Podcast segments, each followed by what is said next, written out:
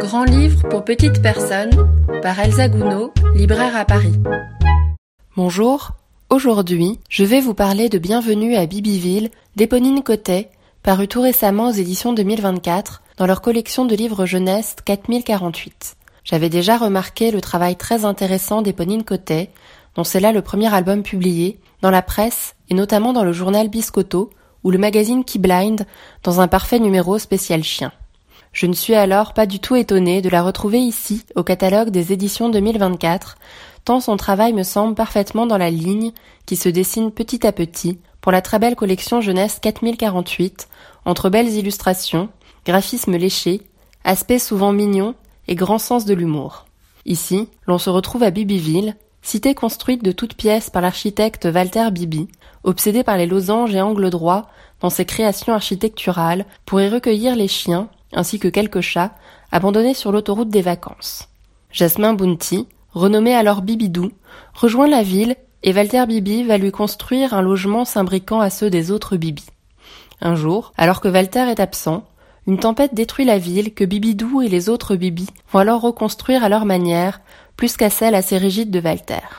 Que j'aime les livres pour enfants parlant d'architecture, que ce soit en documentaire ou en album comme ici.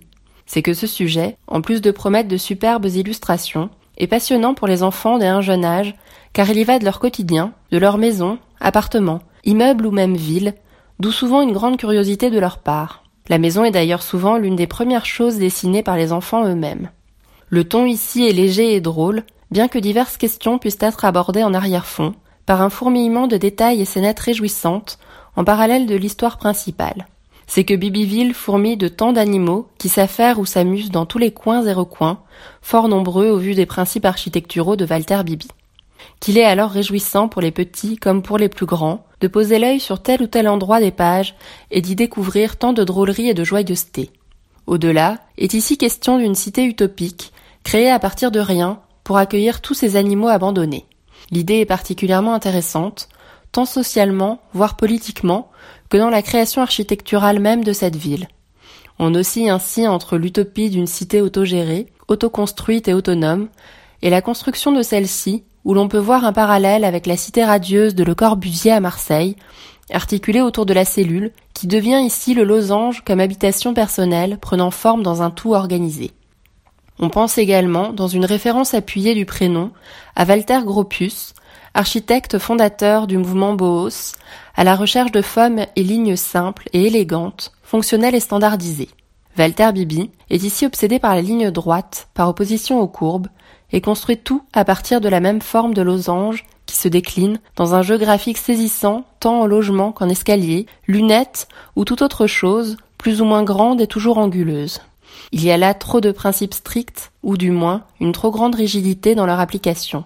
La tempête s'avère alors un bon prétexte pour tout reconstruire en s'affranchissant de ses règles, tout en conservant et réutilisant ce qui reste de la ville originelle dans un partage des décisions et tâches plus horizontales qu'auparavant.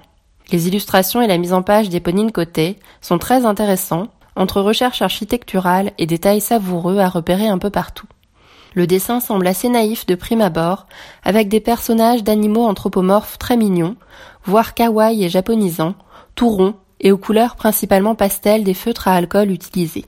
Au contraire, l'architecture de Bibyville, reposant sur la forme du losange et les lignes droites, est très géométrique et alignée, cela étant renforcé par l'usage pour les contours du rotring, stylo très fin utilisé initialement par les architectes.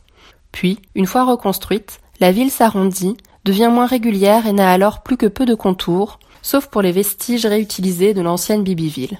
À noter, pour mon plus grand plaisir, la fabrication, encore et toujours avec les éditions 2024, impeccable et saisissante dès la couverture à découpe en forme de losange, laissant apparaître les personnages dans leur petit logement imbriqué, la relure à bord franc, les coins arrondis du livre, le typogramme de titre reprenant la fourrure canine de Bibidou et les couleurs rehaussées d'un pantone fluo. J'espère vous avoir donné envie de découvrir cet album que je conseille à partir de 5 ans, Bienvenue à Bibyville d'Éponine Cotet aux éditions 2024 au prix de 16,50 euros.